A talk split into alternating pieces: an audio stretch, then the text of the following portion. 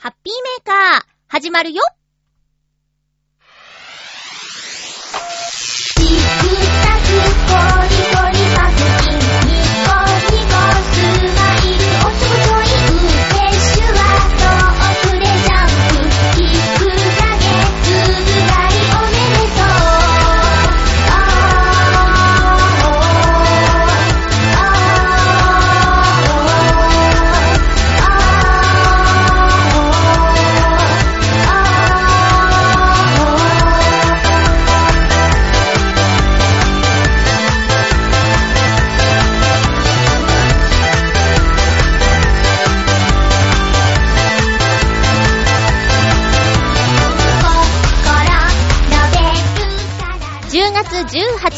まゆっちょのハッピーメーカー。この番組は、ハッピーな時間を一緒に過ごしましょうというコンセプトのもと、ちょわへよ .com のサポートでお届けしております。今回は、ニュースがあるよ最初に話すから、とりあえず最初だけは聞いてね。今日も最後まで1時間、よろしくお願いします。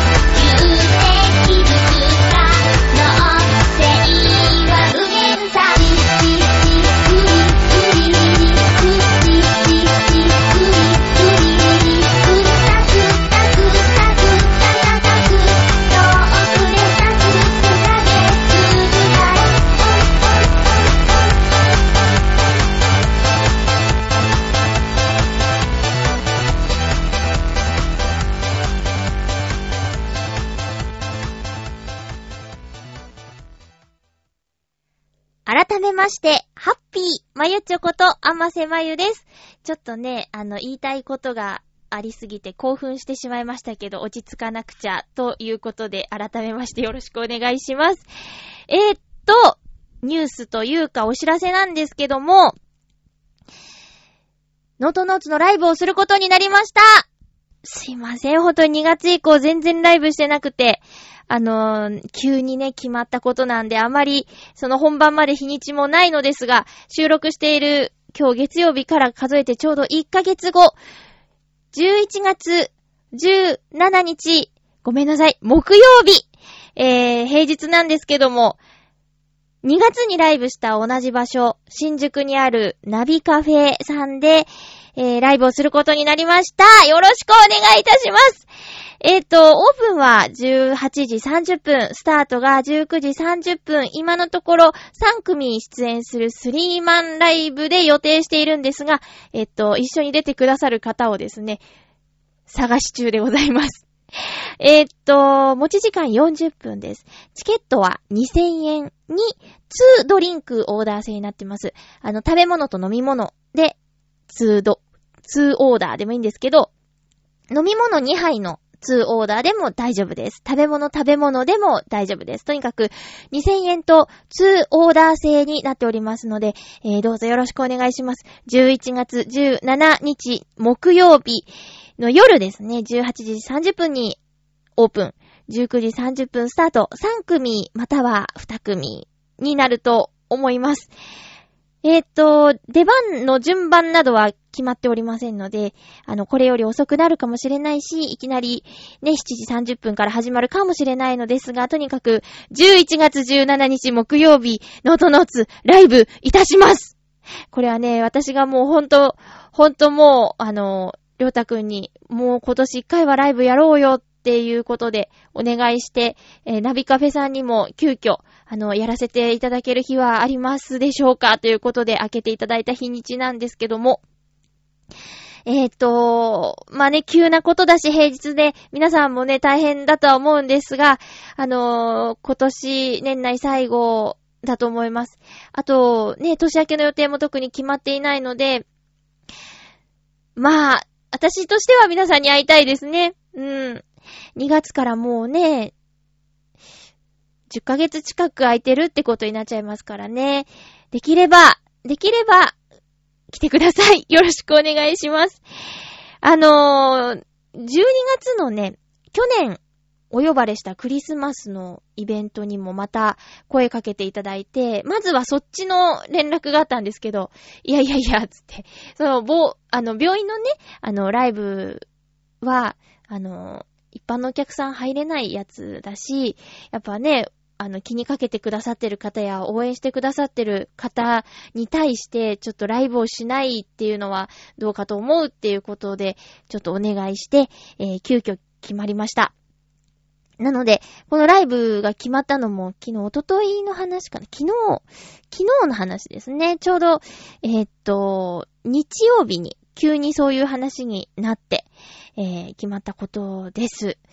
なので、そうですね。あの、ほんと急、急じゃないかと。平日やないかと。皆さんのね、お叱りの声もちょっと聞こえてくるような、えー、感じがするんですけども、これが私たちの精一杯なのです。あとはもう本番に向けて、ちょうど秋、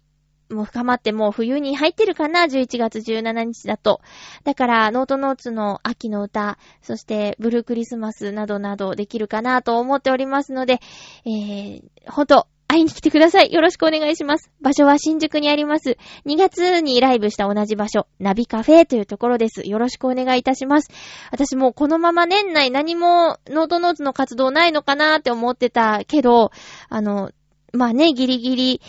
何か一緒にすることができることが決まったことは素直に喜んでいるんですけど、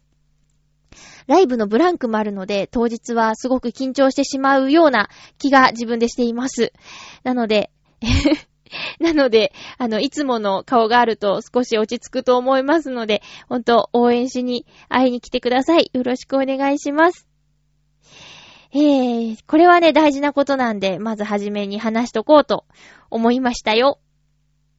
さて、あの、急に涼しくなってきて、あの、体調崩している人が結構周りにいるんですけど、皆さんは大丈夫ですか？私は今のところ大丈夫です。まだ部屋着もあの、短パンでおりますよ。ちょっとひんやりするぐらいが好きなのでね。あの、寒いのは苦手なんですけど、だから一番秋が好きなんですけどね。また週間天気予報を見てると25度以上の予想の日があって、あのー、まだ、まだちょっと秋って感じじゃないよね。ま秋っていう感じの日がないけど、急に冬っぽい風が吹いてる日もあったり、夏かいっていう、こう、ちょうどいい秋の空気ってめったにないですよね。で、そういう日はできれば、どこかへ出かけていきたいものなのですが、この間はね、あの、特に、あの、どこに行こうっていうことも考えていなくって、そうだって、私、あの、養成所通いで、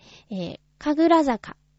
飯田橋神楽坂の方に通っていた2年間があるんですけどね、えー、そういえばあのあたりって、路地は面白いんだっていうことをよくテレビとかでもやってるし、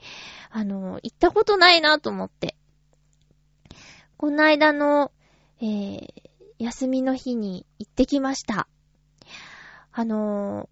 こんなに坂急だったかなっていうぐらい、神楽坂の坂が急に感じてね、年かななんてね ちょっと思ったり。あ、ここをゆこちゃんや同期の皆さんは、あのー、お祭りでね、踊りながら登っていったんだと思うと、きついなーって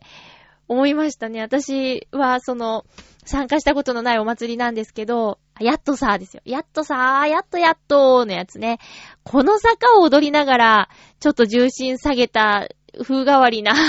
いつもしないような姿勢で登っていってたのかって思ったら本当にお疲れ様ですと心から時期は、時期は外れてますけど思いました。で、まあ、あの、メインストリート歩いて懐かしいなーって思いながら進んでいたんですけど、あったはずのお店がなくなってたり変わってたりとか、あれ、ここは以前なんかファーストフード店だったよなーっていうところがドラッグストアになってたりとか、あらあらって変わっちゃったなーって歩いてたんですけど、えっと、歩き切ってね、結局、うんと、なんか雑誌で見かけたカフェが気になったので、そのお店のある、なんだっけな、牛込神楽坂だっけ？っていうところまで歩いて行ったんですけど、そのお店ちょっと閉まってて、結局行けなくて、また、えー、戻って歩くときに、路地に入ってみたんですよ。で、以前、あの、ハピメーカーで一緒に喋っていた、ともさんと行ったことのある、えー、っと、ガレットのお店に行ってみようかなと思って覗いたんですけど、ものすごく混んでて、え、諦めました。で、そのまま路地を歩いて、こう石畳のね、いい風景が広がってるんですよ。まあ、狭いんですけど、で、お店もね、飲食店とか結構あって、あの、ちょっとお高めなのかなって思って覗いたら、ランチは1500円ぐらいで食べられたりだとか、そういうお店が、あの、あって、で、看板も大きくなかったりするから、景観が守られてたりとかしてね。で、ずんずん歩いていくと、何か会員の椅子に座って書いてる人がいるんですよ。おじいちゃん、おばあちゃんが多いんですけど、で、何してるのかなって見てみたらね、写生をしてたんですよね。その景色をね、書いてたの。でね、皆さん本当にお上手で、遠近法とかしっかり使ってて、奥行きがあってね、思わず覗き込んでしまいました。色付けまでしてて、いいご趣味だなーって思ったよ。あとやっぱりね、なんか観光の方とか多くって、あの風景を写真撮ったりとかね、そういう人も結構いました。で、そうですね、和風のお店が多い中で、ちょっとモダンな感じの洋食店があったりとか、なんか、まあ、印象だと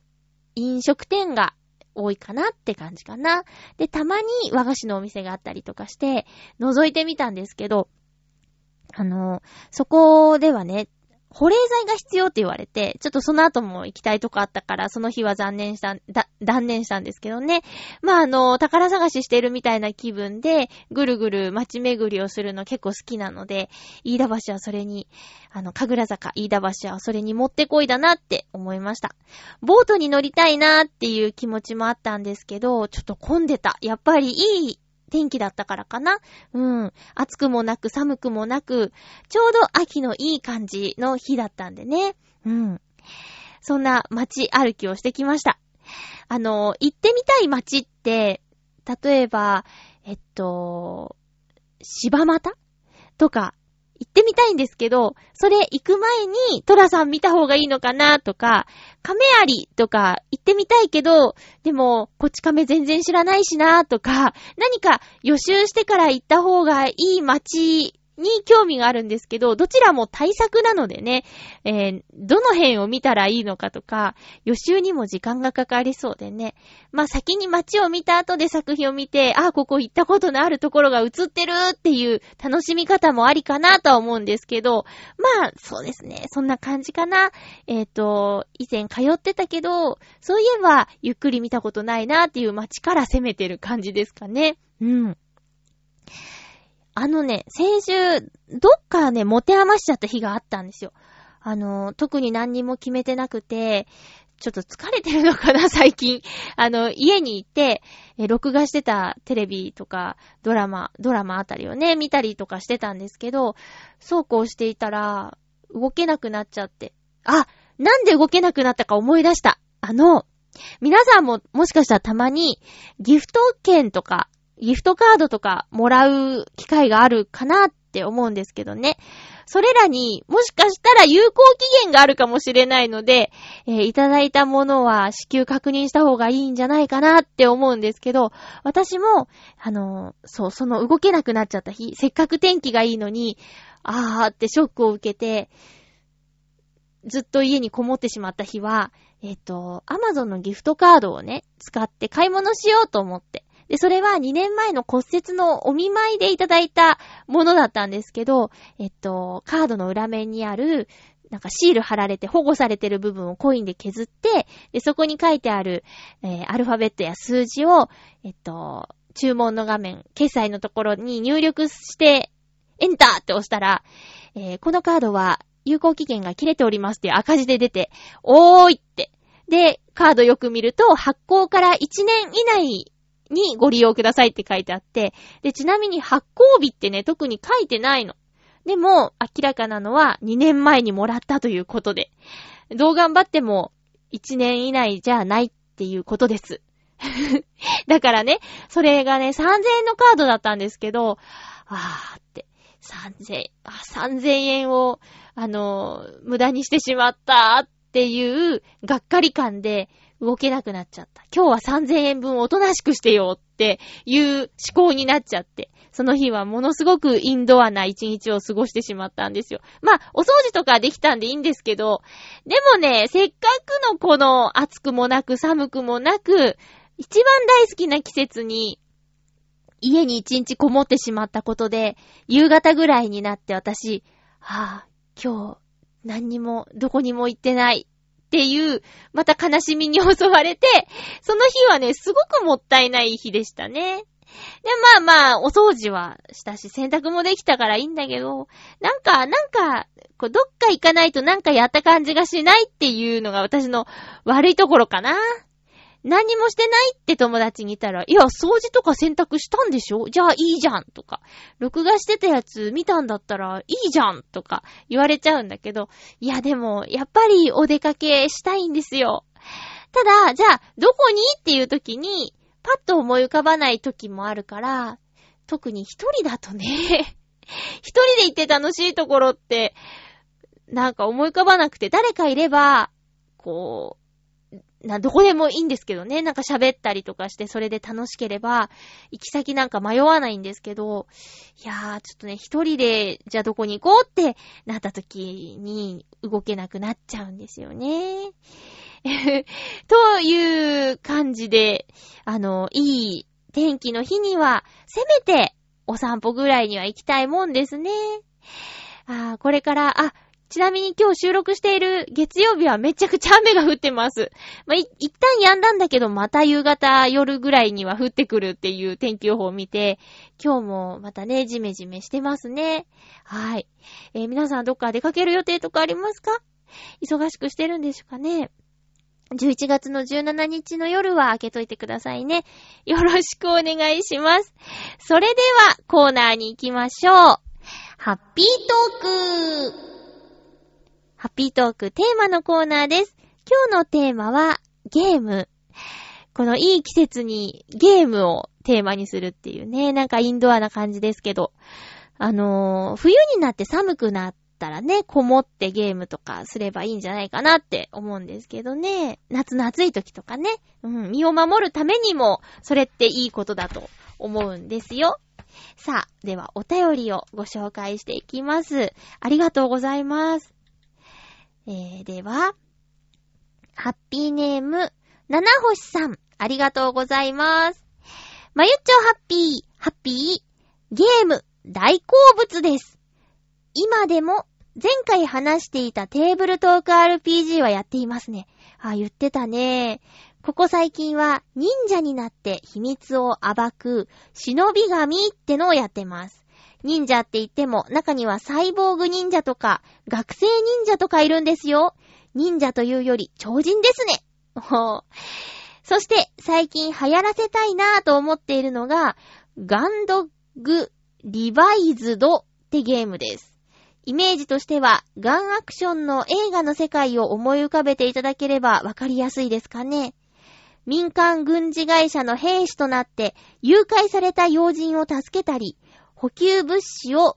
護衛したり、難民キャンプや街を悪人たちから守るため戦ったりします。ただ、銃の撃ち合いだけじゃなく、情報集めや怪我人救助、敵との交渉などもあるのでスリリングですよ。いつか集まってやりたいなと思ってゲームが簡単にできるやり方考えてます。それでは、ということでありがとうございます。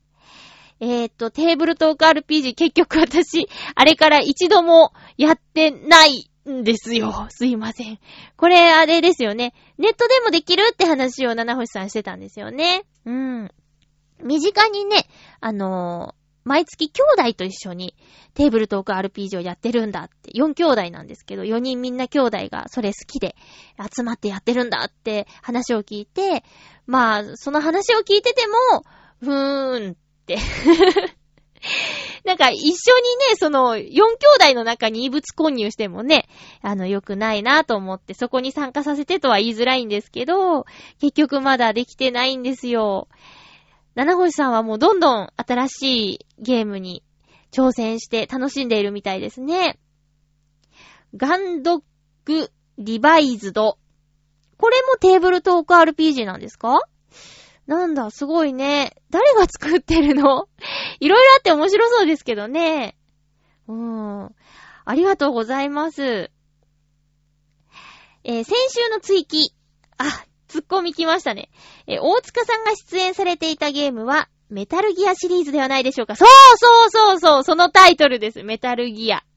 え、ただ、制作スタッフが会社から独立してしまったため、ちゃんとした続編は絶望的ですが。あ、そうなの？そんなの、あるんだね。なんか動きが、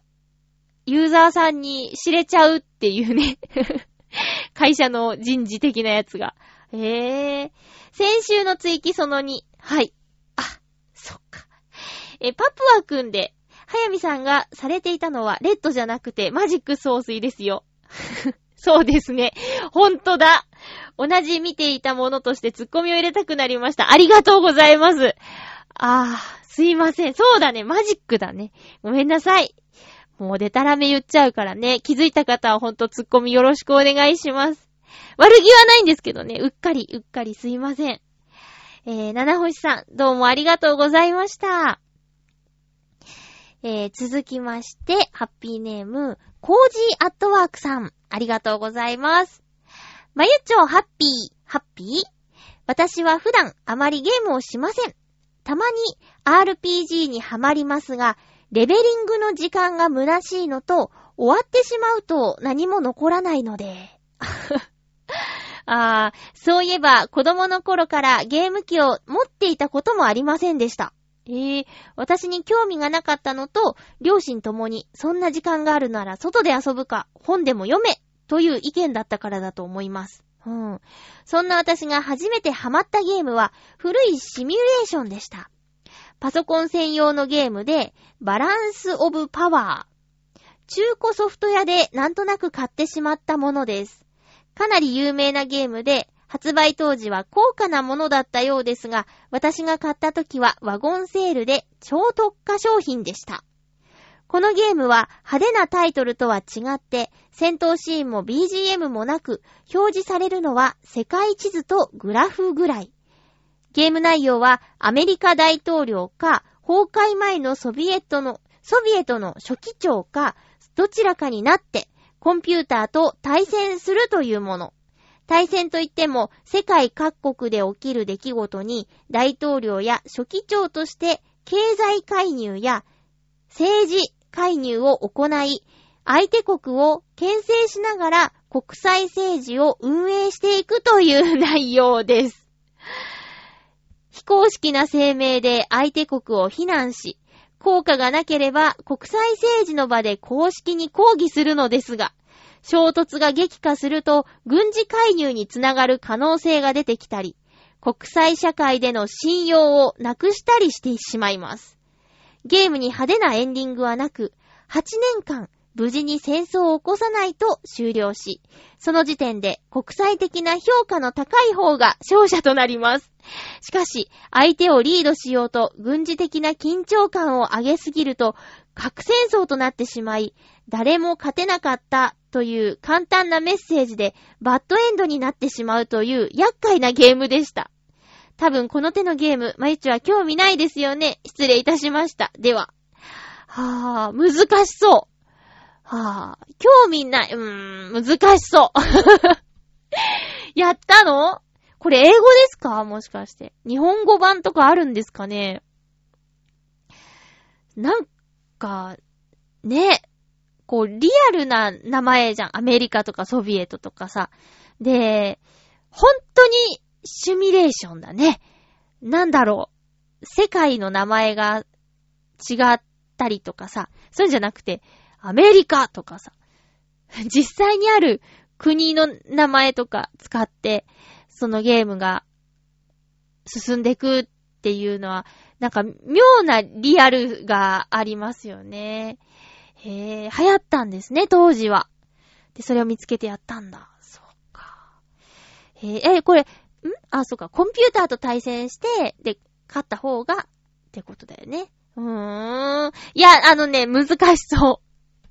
読んでて、読んでてぐちゃぐちゃになっちゃったけど、そっか。あ、けどあれですよね、あの、子供の頃全然ゲームしてませんって、なんか、例えば、じゃあ、ファミコンが発売された年に自分が何歳だったかとかさ、あの、例えばじゃあ幼稚園だったら、そのパソコン、あ、ファミコン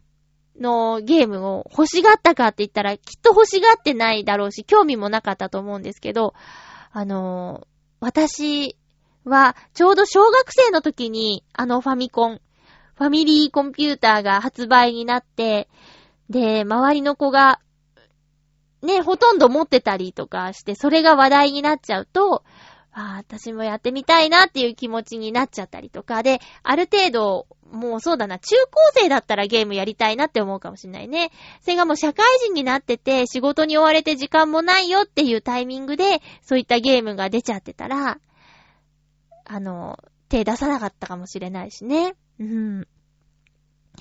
ファミコンより前にあったゲームってゲームウォッチとかさ、今で言う DS みたいに簡易のね、ゲームがあったんですけど、そういうのはね、親買ってくれなかったです。ああいうの欲しいって言ってもうダメって言って。でもね、パソ、あ、ファミコンは結構後になって、折れてクリスマスに買ってくれたんですよ。うん、覚えてる。ねだから早くはなかった。結構遅ればせながらって感じで、それでも、ありましたね、うちね。でもファミコン、スーパーファミコンまでかな。自分たちで持ってたのは。うん。で、その後はもう、うーん、弟が好きで、えっと、ドリームキャストとか、プレイステーションとか、なんかそういうのが、規制すると、あるみたいなね。そんな感じでしたよ。あの、終わってしまうと何も残らないっていうところは、多分ね、ゲーム好きな人は、あの、体験物語が残るって反論するかもしれないね。私が、うん、RP、RPG をやったことがないってゲーム好きな友達に言ったら、うーんって、映画みたいなものだっていう答えだったんですけど、でも映画は2時間3時間で完結するじゃないですか。でもゲームってさ、その、プレイ時間がどれぐらいかかるかとか、あの、人によるじゃん。上手ければ早く終わるだろうし、攻略を見れば早く終わるだろうし。で、私みたいな人がやったら、そのストーリーを楽しむ以前にさ、もうどれだけ何十時間とかかかっちゃうかもしれないって、その間、じゃあ他の映画を見たいなとかそういう発想になっちゃうから、あんまりその RPG とかね、シミュレーションにはハマったことがないんですけどね。うん。えー、コージアットワークさんありがとうございました。さすが、さすがです。なんか、ちょっと違う世界のゲームをしている 私の中ではね。私はパズルが好きだから。うん。続きまして。ハッピーネーム、フクロウのキスさん、ありがとうございます。まゆちょさん皆様、ハッピー、ハッピー？今回のゲ、テーマ、ゲームについて。私の場合は、デジタルなものもアナログなものも好きですが、より好きなものは、ボードゲームやカードゲームをはじめとしたアナログなゲームです。高校生の頃には、授業の合間の10分の休み時間ごとに、隣のクラスからも参加者がやってきて、カードゲームをしたりしていましたね。ただ残念なことに、アナログなゲームは遊び相手がいなければならないことが多く、社会人になってからはなかなか遊べずにいるのが残念なところです。それでは、ということで、ありがとうございます。そうなんですよね。あの、デジタルの方はネットで繋いで、遠くの人とも一緒に何かしたりとかできるんですけど、じゃあ面と向かってアナログなゲームってするときに人集めて、で、二人じゃちょっとつまらないものが多くないですか ?3 人以上いた方がトランプとかも面白いですよね。でね、たまにトランプするとめちゃくちゃ楽しいの。あの、ババ抜きとか。子供の頃はそんなに考えて弾いてなかったけど、あの、今となってはいろんな情報が入ってきてさ、あの、目線を見てジョーカーがどこにあるのか、誰が持ってるのかとか、ちょっとリアクション、釜かけてみたりとかした時のリアクションとかを考えて弾くとかさ、ちょっと深読みするようになっちゃったけど、その分以前より、あの、ワクワクドキドキ感は増してるような気がしますね。えー、アナログなゲーム私も好きですよ。ファミコンを、あの、実家で買ってもらう前は、もうひたすら人生ゲームをしてました。えー、はとこかな。なんか遠い親戚のお兄ちゃんお姉ちゃんがいたんですけど、えー、彼らが遊んでたゲームを一気にこう、うちに、あの、もらったことがあって、その中に人生ゲームも入ってて、で、ずっとね、あの、人生ゲームのお金の単位、単価を、えっ、ー、とね、円って言ってたらね、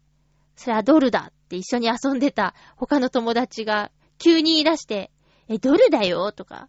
言ってて、ドル？って混乱した瞬間を覚えてますね。円じゃないんだって。変わったお札でしょ？みたいなこと言ったら、それドルだよって。ね。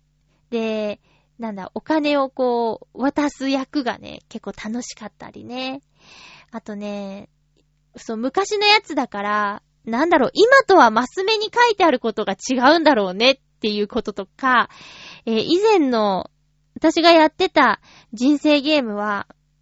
結婚に必ずストップするっていう決まりがあったんですよ。結婚っていうマスに。なんかそれ今はそんなルールなさそう。なんとなく。絶対結婚しなきゃいけないなんてなさそうじゃない。ねこう時代が、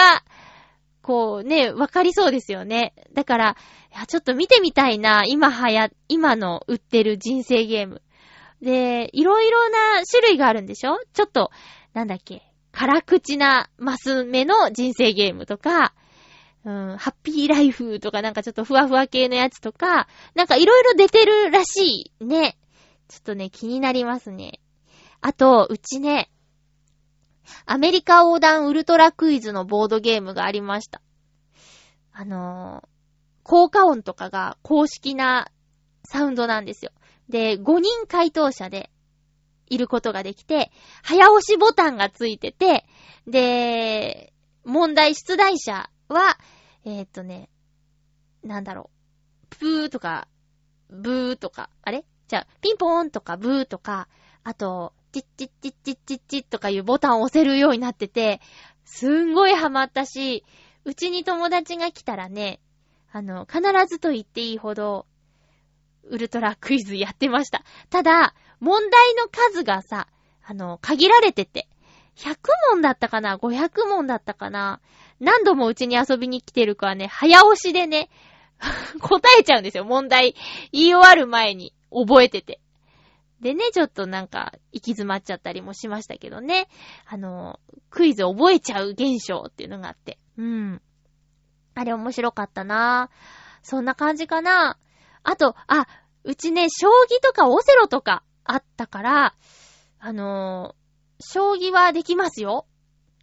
ただ、囲碁とか、チェスはわかんない。うーん。なんそういうゲームって単純だし、親もね、できるやつだから、一緒に遊べますよね。ファミコンはさ、親と一緒にやると、親コントロール引っ張っちゃってさ、コントローラー引っ張っちゃって、バグっちゃってとかね、結構あるから、うまくいかないんですけど、そう、ボードゲーム、アナログゲームのいいところは、あの、みんなで一緒に大人数でできることですよね。逆にそれが、今、大人になったら、集まる機会がなかなか取れなくて、できないっっていうのがあるんですけど、あ、お花見の場所取り。あれ、花火だったかな？とにかく、場所取りで、ブルーシート広げて、長い時間みんなで待ってる時に、うのとか、あと、あ、トランプでね、大富豪っていうやつをね、ひたすらずっとやってた時は、本当に楽しかったなうん。あれはアナログゲームですよね。楽しかった。どこでもできるっていうのがね、いいよね。ということで、ゲームについてのお話でしたが、えー、今私は、前回も言ったんですけど、結局なんかマインクラフトにハマってしまって、クラフトする方じゃないんですけどね。もう完全な分業化で、休みが合う時にはひたすらマインクラフトをやってしまうっていう、えー、状態になってます。私はひたすらひたすら、えっ、ー、と、掘って、さら地にする作業を今してるんですけど、あの、慣れてきて、で、工具とか食べ物も自分で作れるようになってきて、ちょっと以前より楽しくなってきましたよ。うん。ただまあ私は建物作ったりは全然しないで、ひたすら単純な作業を、あの、おしゃべりしながらやるっていう感じなんですけどね。あの、マインクラフトで検索すると、すごい建物作ってる人の動画とか、あと、写真とか出てきたり、あとね、本屋さんで気になってマインクラフトの攻略のコーナーとかに行くと、マインクラフトの建築物写真集とか出てたりしてさ、それ見たらもう、これどれだけの素材で作ったんだろうっていうものが、掲載されてたりするんですよ。あと、やっぱりね、ディズニー好きとしては、あの、ディズニーランドをマインクラフトの世界で作った方っていうのがいてね。で、それの動画とか載ってたりして、いや、すごいなって。これ素人でこんな建築できるっていうぐらいのハイクオリティなディズニーランドが見ることができますよ。もしよかったらちょっとマインクラフトディズニーぐらいでやると出てくると思うんで見てみてください。私今ハマってるゲームって言ったらそんな感じかな全然本当に、あの、一人じゃやらないしね。その友達と時間が合う時で、あの、マイクラやろっかみたいになった時しかやらないからハマってるとも言えないような気がするんですけど、スマホのゲームもね、なんか最近ちょっと冷めてきちゃったし、正直ね、つむつむにすごくハマってたんですよ。ディズニーつむつむにね。なんかキャラクターも可愛いし、あの、どんどん新しいキャラクターが出てきて、それをくじ引きみたいな感じで集めるんですけど、なんか、急に冷めてしまってね、今はもうやらない日もあるぐらいです。やってた時は、やり始めたのは骨折した時で、もうひたすら仕事もいけてなかったし、もうひたすらひたすらやってたんですけど、もうもうもうそろそろ卒業かな。まあ、たまにやると楽しいんでね、消すことはないと思うんですけど、そんな感じです。えー、お便りありがとうございました。以上、ハッピートークのコーナーでした。ふつおたをご紹介したいと思います。ハッピーネーム、青のインプレッサさんからいただいています。青のインプレッサさん、どうしたんだろうなんかね、3、3回目なんですけど、えー、まゆちょさん、ハッピーでございます。ハッピーでございます。さて、映画、新ゴジラを見ましたか？私、このゴジラ関係のお便り3週目ですよね。多分ね、3回目ですよね。しかも、ゴジラ2回見たって番組で言ってるんだけどなぁ見ましたよ ?2 回見ましたよえー、僕は今回のゴジラは見るかどうか迷っておりますな。うん。同じような内容のお便りなんだよね。というのは、僕は平成 VS シリーズの特に超兵器が大好きで、92式メーター、ん？92式メーサータンクやスーパー X シリーズとかかっこいいメカが大好きなんですよね。怪獣はメカゴジラが大好きですな。ということで。もうね、もう、もうさ、もうあと3ヶ月ぐらいしたら、あの、DVD レンタルとかで出ちゃうんじゃないですかね。私はゴジラは映画館で見た方が迫力とかの意味でね、あの、いいんじゃないかなって思ってますけど、まあ、メカ的なものはほんと今回は期待してちゃ出てこないから、それ、それが見たいって言うんだったらもういいんじゃないかなくて。マリチョが面白いって言ったから言ったのに面白くなかったですって言われてもね、困っちゃうから。いや、もうそういうもんだっていう風にして、それでも行ってみようって言うんだったら行ってみたらいいんじゃないかな。うん。なんかすごい迷ってるよね。1ヶ月ぐらいずっと。そん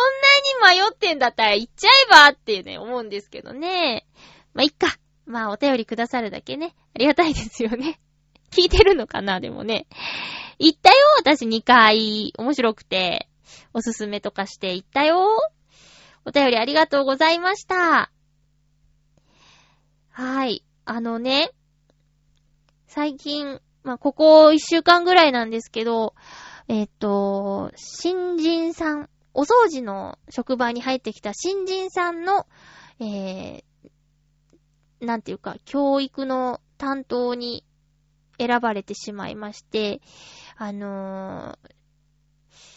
50代の男性と一緒にお仕事してるんですけど、そうね、ちょっとね、やっぱ人教えるのって大変だなーって思うんですよ。作業量は絶対少ないはずなんですけど、一人で作業してるんじゃなくて、ね、あの、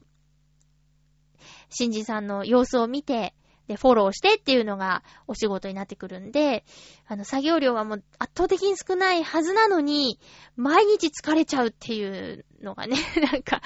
あの、いつもの疲れと違うんですよ。肉体疲労じゃなくて精神的な疲労でね、うん、困ってるっていうのが最近の私 なんですけども、まあ、そうですね。あの、皆さんもね、こう同世代だったら、もしかしたら、教育担当とかいう方もね、いると思うんですけど、まあ、自分が分かってても、相手の人にちゃんと伝えることができなかったら、それは、ね、ちゃんと教えたっていうことに、上は判断しないし、特に、私のやっているお掃除のお仕事は、あのーやったやらないじゃなくて、あの、綺麗になってるかなってないかっていうのが判断基準だからね。おいちゃんがいくら、えー、そこやりましたけどって言っても、いや、いや、やったかもしれないけど、やったかもしれないけど、っていうことがね、あの、あるわけですよ。うん。けど、その、あ、じゃあちょっと、もう一回、もう一回やってみましょうかっていうのを、おいちゃんが切れないように伝えなきゃいけなくて、もう、怖いんですよ。なんか、あのー明らかに、こう、私を受け入れてくれているんだっていう空気がない人に対しての接し方がね、私すごく多分下手くそで。あー、難しいなー。頑張ろう。あと2日頑張ろう。うん。先週はそんな、あの、私と長いこと一緒に働いているお兄さんたちと一緒に飲み会に行ってきました。もう飲み会なんて何ヶ月ぶりかなっていうレベルで行ってきました。4人で行ったんですけど、私以外みんな、あの、お兄さんで。で、お酒を飲むこと自体が久しぶりすぎたんで、みんな結構飲んでたんですけど、私は一杯だけいただいて、あとはソフトドリンクを頼んだんですけどね。うん。なんか、こう久しぶりに大勢で、こう、昔の話とか交えながら、えーあ、そうだったよねとか言って、ギャハハっていうね、あの、テンションでご飯が食べられて、すごく楽しかったんですけど、まあ、恋バナとかにもなって、うん。で、私はその日はね、あの、その4人のメンバーの中に元の旦那さんも一緒にいたんですけどね、あの、どうして2人はそんなに仲がいいんだっていう質問をね、改めてされて、まあ、ちょうどいい距離感なのかなーなんて答えたんだけど、みんなにね、羨ましいって言われてね、ちょっと嬉しくなっちゃいました。私も、その、なんだろう。まあ、あまりね、理解されるような間柄じゃないな、というのは自覚してるんですけど、まあでもそれでもしょうがないからね、あまり、なんていうかな、周りの人に具体的に説明とかはしたりしてないんですけど、うーん、まあ、聞かれれば答えるけどね、どういうことになってるのかっていうことは。うん。なんか、その、居心地がいいっていうのがたまたま異性で元の旦那様でっていうだけで、まあでも、理解は難しいよね。うーん。っていう、ちょっとなんていうかな。真面目にも話したり、あと、ワイワイ、ギャーギャー喋ったりとか、えーそういう時間を3時間ぐらいかな、過ごしました。で、えっ、と、私含めて3人は、4人中3人は、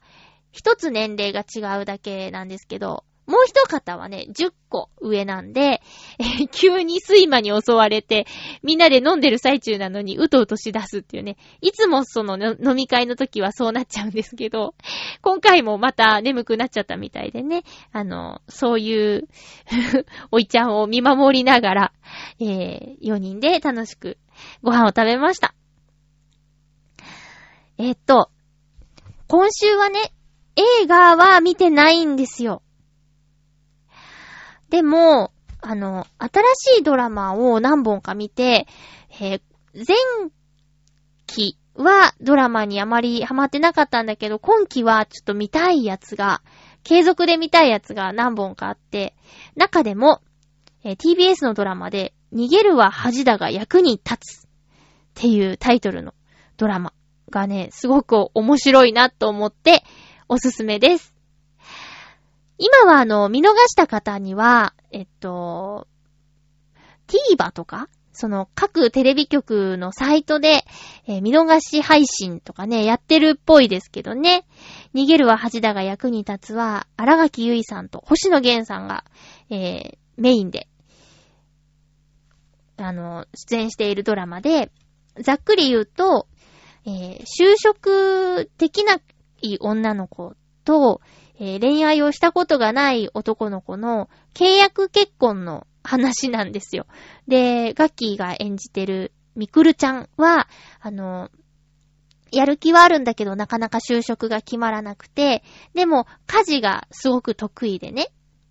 で、それと、えっと、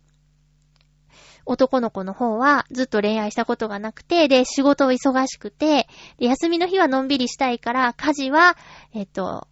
ハウスキーパーさんに、を雇ってお願いしていた人なんだよね。で、ひょんなことからその男の子の家の、えっと、家事をお、お仕事としてやることになった女の子が、あの、と男の子が、もうじゃあこれ、契約して結婚しちゃったらいいんじゃないかっていうことになって、どうなるかみたいな話なんですけど、あの、主婦の人はね、あの、家事労働を、えー、賃金に換算するといくらみたいなやつが結構な金額で、でも実際は、えっ、と、無賃、無料で働いてるんだよね。でも、それは、なんだろうな。突き詰めて考えていくと難しいんですけど、その割り切って、じゃあ二人は契約という形で雇うという形で生活していこうっていう、なかなかね、ぶっ飛んだ設定なんですけど、世の中の主婦の皆さんはいいなって思うのかな？そこにね、こう好きっていう気持ちがあるかないかで大きく変わってくると思うんですけどね。うん。ね、どうなんだろう。うん。だから続きが気になる。その生活って成立するのかなってすごく気になってます。逃げるは恥だが役に立つ。これの主題歌。エンディング曲かなエンディング曲を星野源さんの恋っていう曲が使われてるんですけど、この曲ね、すごくいいなと思ってヘビーローテーションで聴いてます。もし興味がある方は、あの、星野源さんの恋っていう曲だけでも聴いてみるといいんじゃないかなって思いますよ。あ、久しぶりに、えっと、浦安にあるお魚屋さんのラテンというお店でご飯を食べてきました。えーっとね、このラテンというお店は、えー、チョアヘヨの1周年記念の時に貸し切りさせていただいて、えーみんなでお酒を飲んだお店なんですけど、こちらに、えーは、えっとね、ランチの時間帯に何度か行ってて、でも最近ずっと行けてなくて、やっと行けました。で、サンマありますか？って聞いたの。したら、サンマもう終わっちゃったなーって言われて。あ、サンマ、秋のサンマって言うけど、秋の味覚のサンマがもう、この10月の中旬で終わっちゃってるんだっていうことに、ちょっとびっくりしたのと、あと、今年のサンマはね、痩せててね、あんまり良くなかったよーって、おいちゃんが言ってくれて。で、そのラテンというお店はね、大将、店長が、あの、お魚を毎朝買い付けに行ってんだって。だから、いい魚が入ってるときは、これがおすすめって教えてくれるし、で、そのお店の売りは、えっとね、なんだっけ、銀だらの煮付けなんだけど、今回、行ったことがないっていうこと一緒に行ってね、これをぜひ食べてほしいって言って銀だらの煮付け注文してもらったら、うわ、何これって言って、見た目がね、黒い塊なの。で、初めて見た人は大体驚くんだけど、食べたら、うーしいっつって、これ美味しいってなって。で、そのお友達の大好きな定食ランキングに、こう、変動が生まれましたって言ってた。変動があったって。このラテンってお店が上位に食い込んできたっって言って、喜んでもらえてすごく嬉しかったです。やっぱおすすめしたものを好きになってもらうのってすごく嬉しいから、あよかったなーって思いました。最近ね、食事を割とね、自分で作ってる私なんですけど、えー、先週作ったものは、トマトのリゾットを作りました。これがね、美味しいんです。家でリゾット作れちゃうんだな。私以前、あの、チケット販売をしていた頃のお姉さん方と、丸ビルでランチした時に、誰かがこれ頼んでみようよって言って、ランチセットと別にね、えー、トリュフのリゾットっていうのをね、頼んでみようって言って、1800円もするの一皿だよ。だから頼んでみんなでシェアしようって言って、6人ぐらいで行ったかな。で、それで、じゃあシェアならいっかと思って、はーいっつって、えー、乗ったんだけど、その1800円のトリュフのリゾットの、えー、盛り付けが、皿すっごいでっかいんですよ。めちゃくちゃお皿でっかいのに、握り拳1個ぐらいのリゾットしか乗ってなくて、これ6人でシェアって本当に一口ずつだねーなんて言って食べた、それが、えー、びっくりするぐらいお手軽なお値段で。まあ、トリュフなんか入ってないけどね、トマトだけど、としか合ってないけど、お家で作れるんですね。何でも作れちゃうんです。今なら揚げ物以外何でも作れちゃう気がする。えー、でもね、トリュフのリゾットね、ちょっと分量を間違えて、あのー、水を吸ってご飯は膨らむんですね。だから、一回じゃ食べきれなくて、えー、取っといて、またあの、次の食事、それ昼に食べたんですけど、夜にもまたトマトリゾット食べる羽目になっちゃいました。あの、作る分量がね、難しいですよね。うまいことやらないと、翌日も食べることになっちゃうからさ。まあ、作らなくて済むっていう意味じゃ、すごく楽なんですけどね。えー、もちろん、トマトリゾットに粉チーズをかけて美味しくいただきましたよ。それにしても、最近料理をするようになったから、あのー、敏感なんですけど、えー、野菜高くない？びっくりするぐらい高いよね。例えばレタス。レタスって、あの、安い時って一玉98円とかで売ってたのに、今350円とかするんだよ。すごいよね。やっぱ、あれですかね、台風とかの影響が出てるんですかね。キャベツもさ、一玉100円とかで売ってた時だってあるのに、今250円とかさ、ネギとか、なんか、ほうれん草とかも、ほうれん草とかもさ、98円とか、小松菜とかも98円とかだったのに、200円ぐらいしたりとかさ、まああの、外食するよりね、買った方が安いっていうのはわかってるんだけど、安い時を知ってるからか手が出せなくて、なかなかちょっと最近困ってますね。それでも、えっと、じゃがいもとか、玉ねぎはそんなに高くないから、そういう安いやつ、もやし、もう安定のもやしとか そういうのを使って、なんとか、えー、自炊は一日一品は作るように心をかけていますよ。えー、食欲の秋なんでね、食べ過ぎないように気をつけなくちゃなって思います。あ、なんか友達でね、すごくスリムな子がいるの。多分体脂肪率一桁台の人で。で、その子が、あの、風邪をひいたって言って。で、風邪をひいたんだけど、食欲はあるって。そもそも食欲がないっていう感覚がわからないって言ってるのを聞いて、ああ、私は食欲がなくなることってあるよって。でもそうすると痩せてくんだって。で、蓄えてるこの肉から栄養とか、こうエネルギーが使われてるのかなって言ったら、そっかーって言ってて、なんだか知らないけど、イラッとしましたね。あの、その子は痩せてるから、えー、体力が必要な時、エネルギーが必要な時は、食べて補給しなきゃいけなくて、えー、食欲がなくなって食欲もないっていう時は、もう、使うエネルギーが体に蓄積されてないっていう話でしょ？私はいっぱいあるから、食べないくても大丈夫っていうね。だから、もし、雪山とかで遭難したら、チョコレートは譲ってくださいねって言われたんですけど、まあ、そうなるよね。もう、なんか、軽くマウンティングされてる感じなんかね。ね。困っちゃった。じゃあ次回の予告ですね。えー、っと、あ、そうか。うーん。テーマ考えてなかったなあ、じゃあちょっとあの、逃げるみたいで申し訳ないんですけど、次回は、えー、っとね、次回のテーマは、好きな声の女性編でいきましょう。こないだ男性編やったもんね。好きな声の女性編でいきます。えっと、放送日は10月の25日。収録は10月の23日にする予定です。えーっと、早くなる可能性もありますので、えーお便りをくださる方はお早めにいただけるとありがたいです。その他、普通おたや、えっと、映画のコーナーなどなど、えーどんなお便りでも構わないので送ってください。よろしくお願いいたします。